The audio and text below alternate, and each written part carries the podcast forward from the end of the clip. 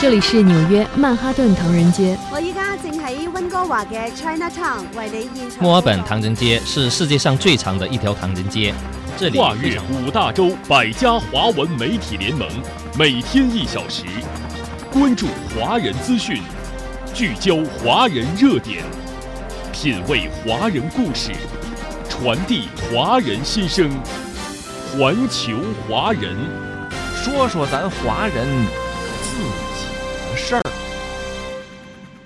好，听众朋友，欢迎您继续收听《环球华人》节目。接下来，我们聚焦近期海峡两岸热点话题。有国民党人士发表“美国外交七定律”，强调美国不可信，引起台湾民众共鸣。而民进党当局却还在宣传所谓美国是台湾的依靠。为什么台湾民众不再相信美国？一味依靠美国又会给台湾带来哪些恶果？以美论在台湾高涨，美国不可信。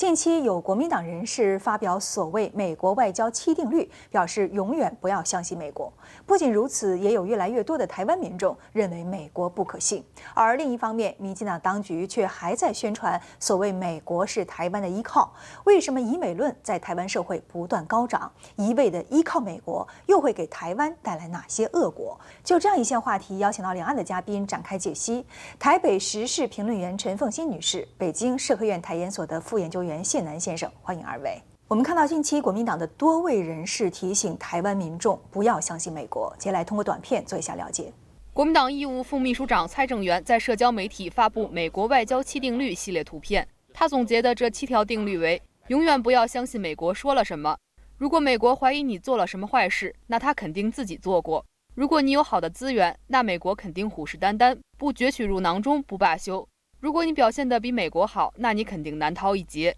如果美国开始抹黑污蔑你，那他的黑手正向你伸来。当美国对你好，一定有所图；当美国称你为盟友，就是要当你的老大。对此，不少党内网友纷纷叫好，甚至留言万分准确。在刚才短片当中，我们看到国民党的义务秘书长呢，近期发表了“不要相信美国”的言论呢，得到了网友的叫好。那么，这样的言论是在什么样的背景下发表的？我觉得在台湾内部，对于美国政治在全世界。到底做的是好事还是坏事？这件事情其实本来就有一定的基础，认为美国其实在国际上面凭着他自己的利益出发点出发，然后去做的很多的行为，最后他不一定带给全世界更和平、更繁荣、更自由的社会。相反的，他可能在很多地方带来了战火，却没有办法收拾它的后果。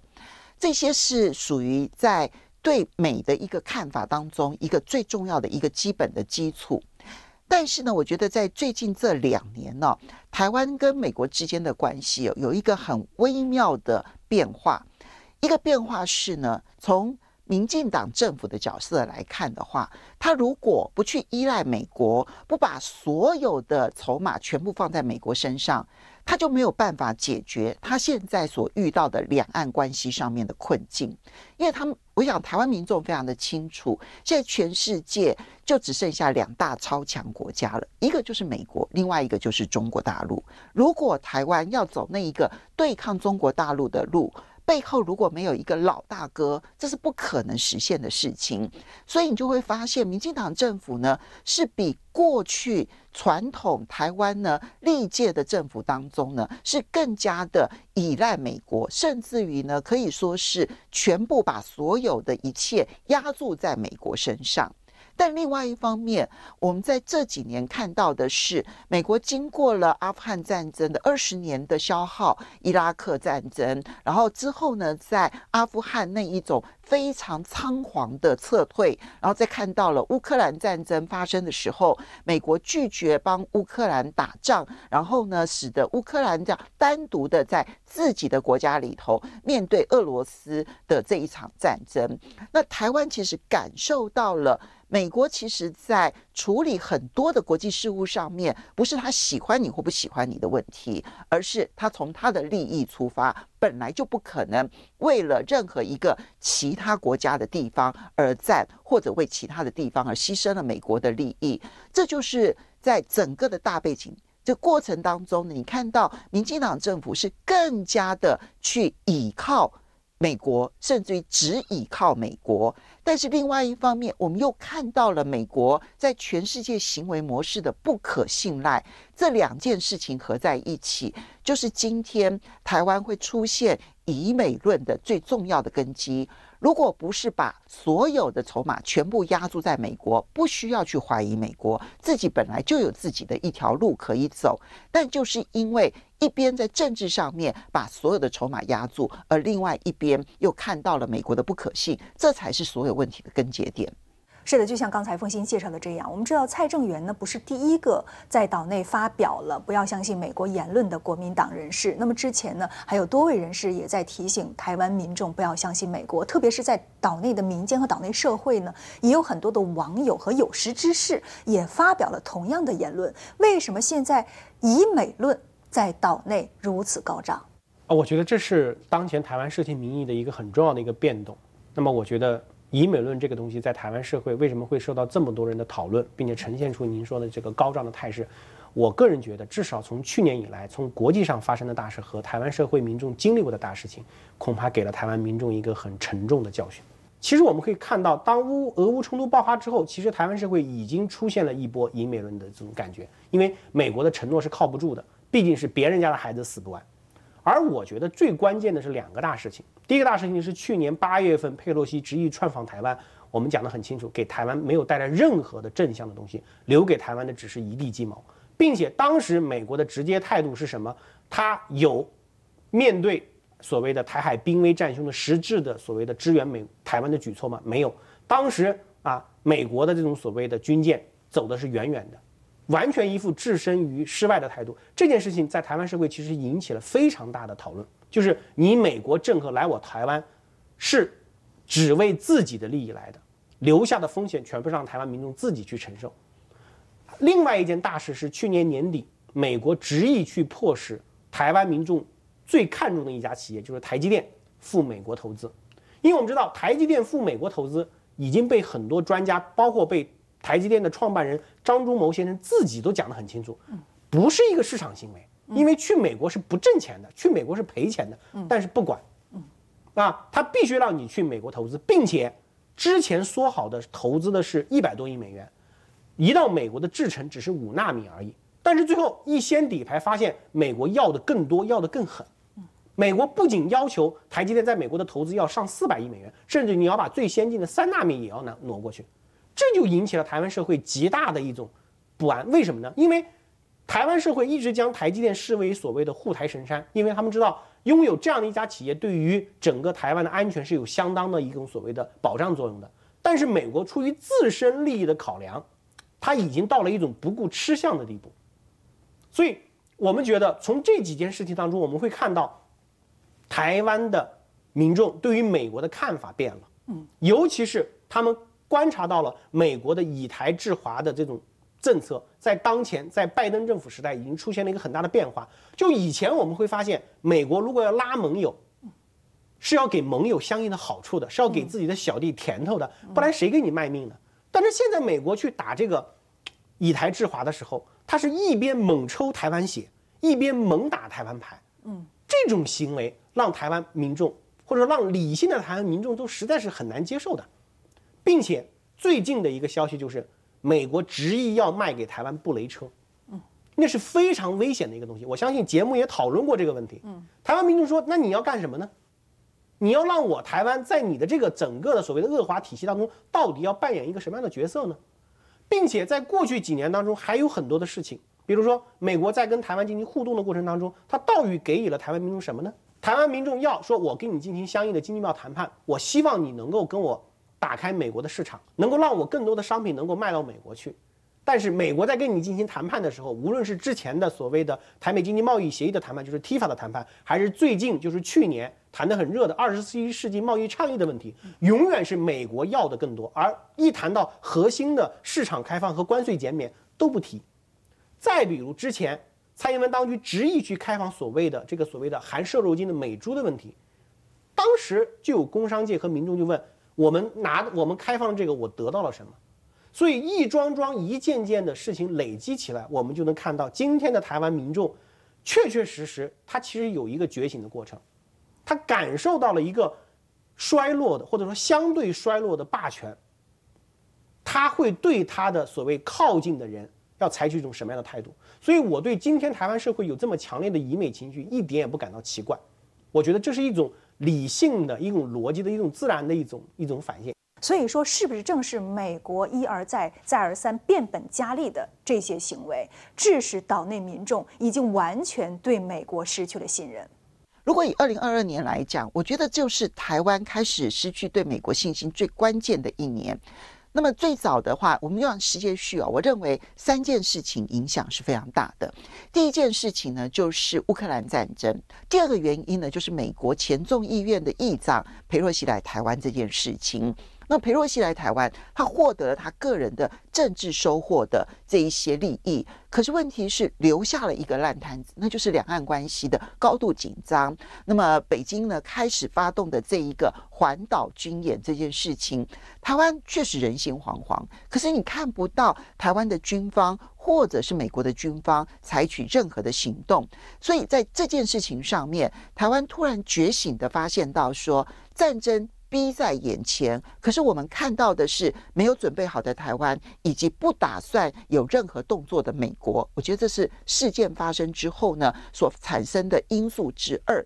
因素之三呢，就是半导体这件事情上面，台积电呢到美国的亚利桑那州设厂，本来这一个设厂呢是既定的一件事情。那对台湾来说，我们可能觉得说花一点钱，然后设个厂，就当做是买保护费吧，就当付保护费吧。可是呢，我们却看到的是，台积电最后呢，它不但是在那边设厂，而且还要设第二个厂，而且还会把它的这个先进制程呢，一下子拉到三纳米，也就是现在在全世界最先进的制程，通通都要搬到亚利桑那州，美国的亚利桑那州。而且从镜头上面，我们可以很清楚的看到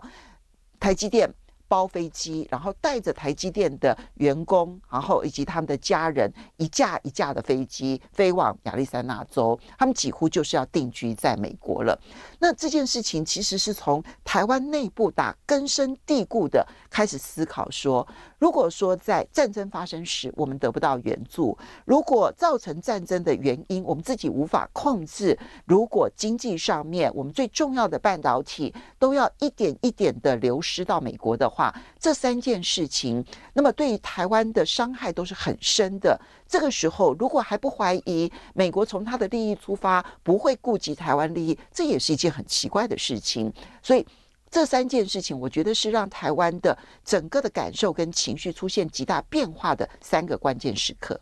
近期，与台湾社会怀疑美国言论针锋相对的是民进党当局奉行的以美论。对于依靠美国到底给台湾带来了什么后患？一是让台湾向美国购买大量武器，交更多的保护费；二是充当美国的棋子，遏制中国大陆；三是让台积电赴美建厂，掠夺台湾高新技术，掏空台湾；四是不顾台湾民众健康，让台湾开放美国来猪来牛；五是把台湾当成美国的武器库；六是美台勾连沆瀣一气，不断挑衅大陆，却换不来台海和平，反而使台海形势更趋严峻，台湾成了世界上最危险的地方，这极具讽刺意味。其实，民进党当局的心态呢是非常值得去分析一下的，因为他现在呢已经是穷途末路了。如果再得不到一个所谓的美国会支持台湾的假象，那么很可能台湾民众对于民进党当局呢会进行一个反噬。所以说，我们看到在岛内以美论无比高涨的时候，民进党当局马上跳出来来进行反对，哄骗民众。那么这样的一种行为，是不是能够得到台湾民众的认可？台湾民众会继续相信民进党当局吗？这是一个很有意思的问题啊！我们必须要承认，在当前台湾社会，它一直是有它自身的复杂性的。这是我们在节目当中讨论的时候说，观察台湾社会一定要重视它的复杂性和多样性。同时，我们会发现，在台湾社会的这种以美论高涨的时候，蔡英文当局的反应是非常有意思的。比如说，我们可以看到赖清德为了去竞选这个民进党主席。他是高调的直接宣称是不能够以美的，当然这个话你听起来觉得这就不是一个理性讨论问题的态度，难道民众连怀疑的资格都没有了吗？不，啊，他讲得很清楚，包括赖清德抛出这个反对以美论之后，岛内的绿媒，包括自由时报的一些绿媒，第一时间跟进，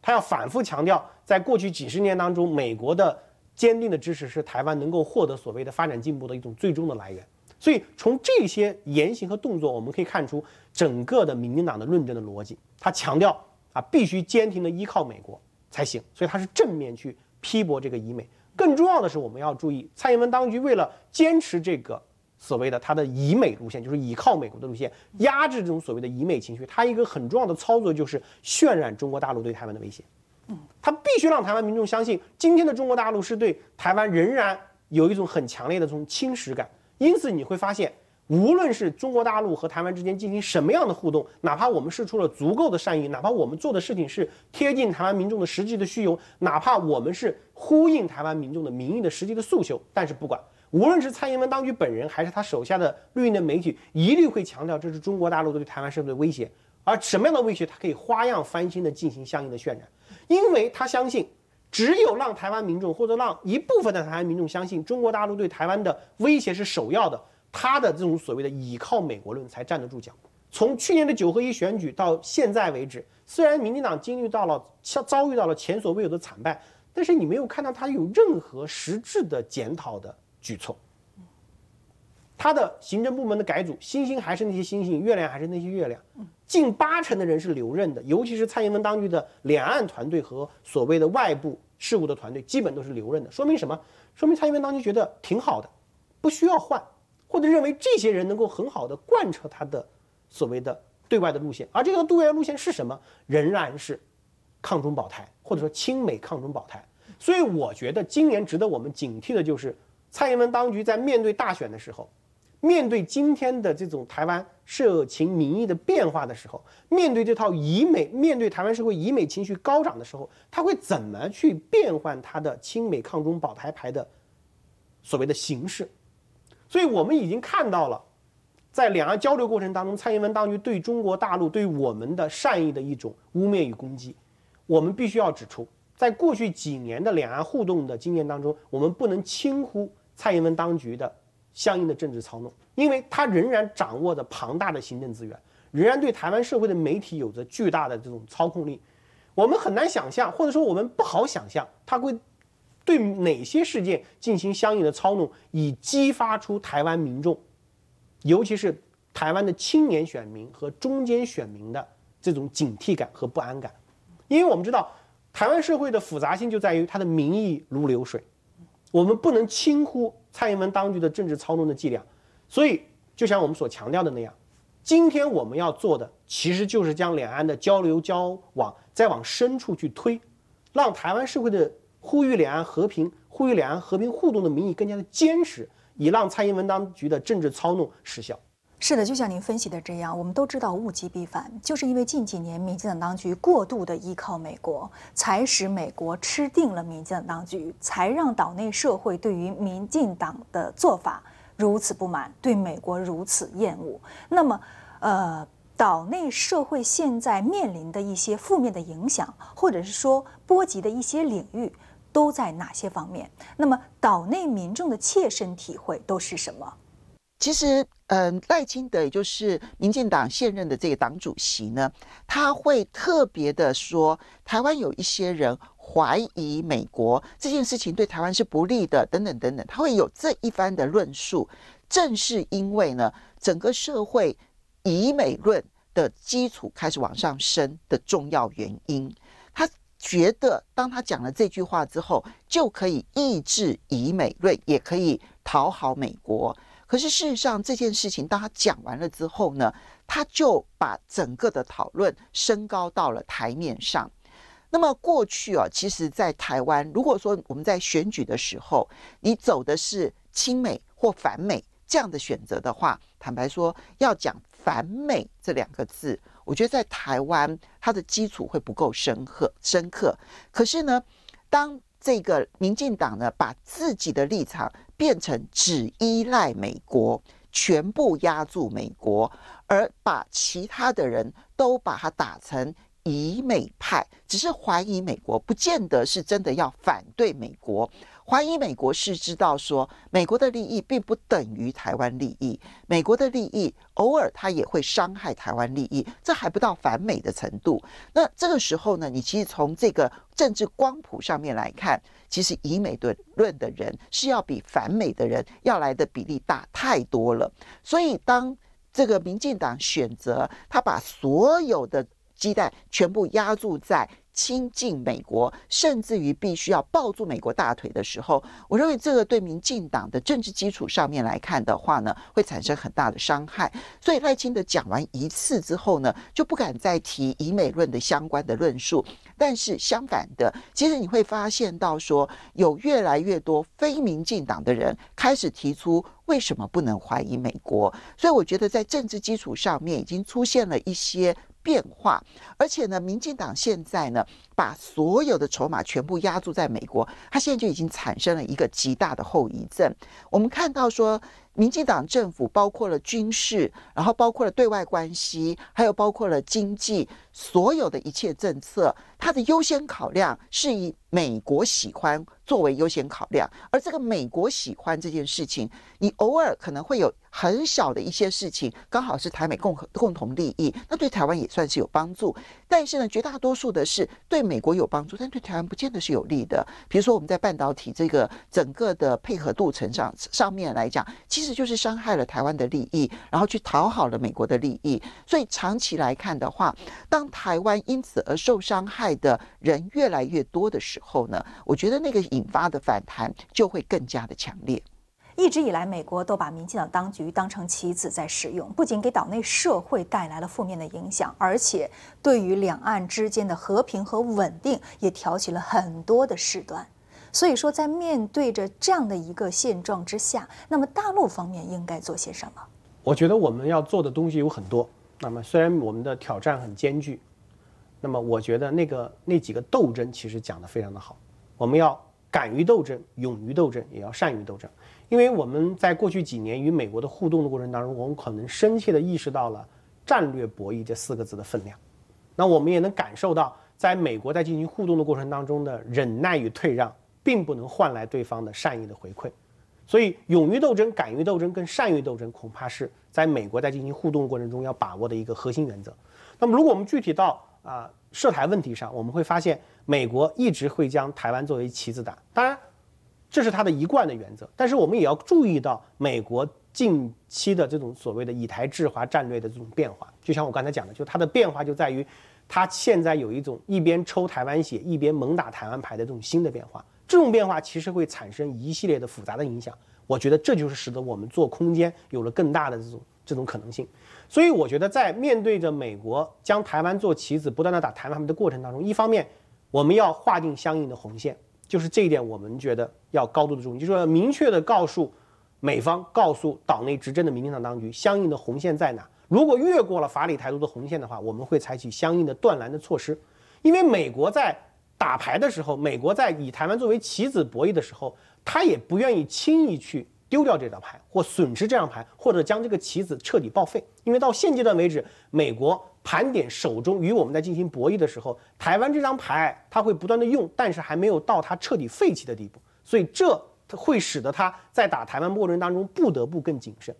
另外一点我们要注意，就是说在打跟美国在进行博弈的时候，不能够陷入到所谓的。单向的博弈当中，要有一种你打你的，我打我的，要在更广泛的领域内，在与美国在进行博弈。这样的话呢，就能抵消到美国在台海问题上有意挑衅、有意激发我们做更多的更过激的举动的一个所谓的意图，并且我们还需要指出，我们要充分利用到目前美国打台湾牌，在利用台湾做棋子过程中对台湾社会的巨大的反作用力。就像您刚才讲的那样，美国打台湾牌在台湾社会已经到了那种。一种民众反弹的极限了，这一点我觉得是非常值得我们去去做的。说如果我们能够在与台湾互动过程当中，让台湾民众真真正正感受到他与中国大陆与我们在进行互动，和与在美国在进行互动当中的一种极大的反差和对比的话，那他当然知道应该选择一个什么样的政党，选择走一条什么样的路线才对台湾社会更有利。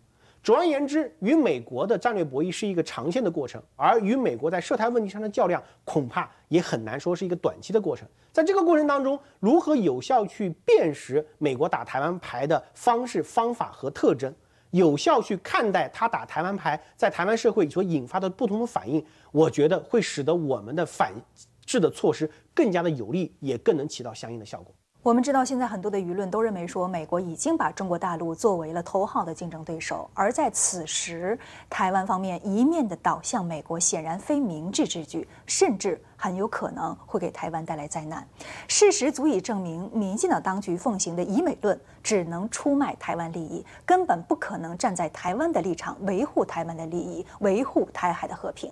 而当前，越来越多的台湾民众也纷纷认识到，美国不可信。民进党当局更是只知道自己的利益，只有两岸走和平发展的路线，才能确保台海的安全，才能避免战争的发生。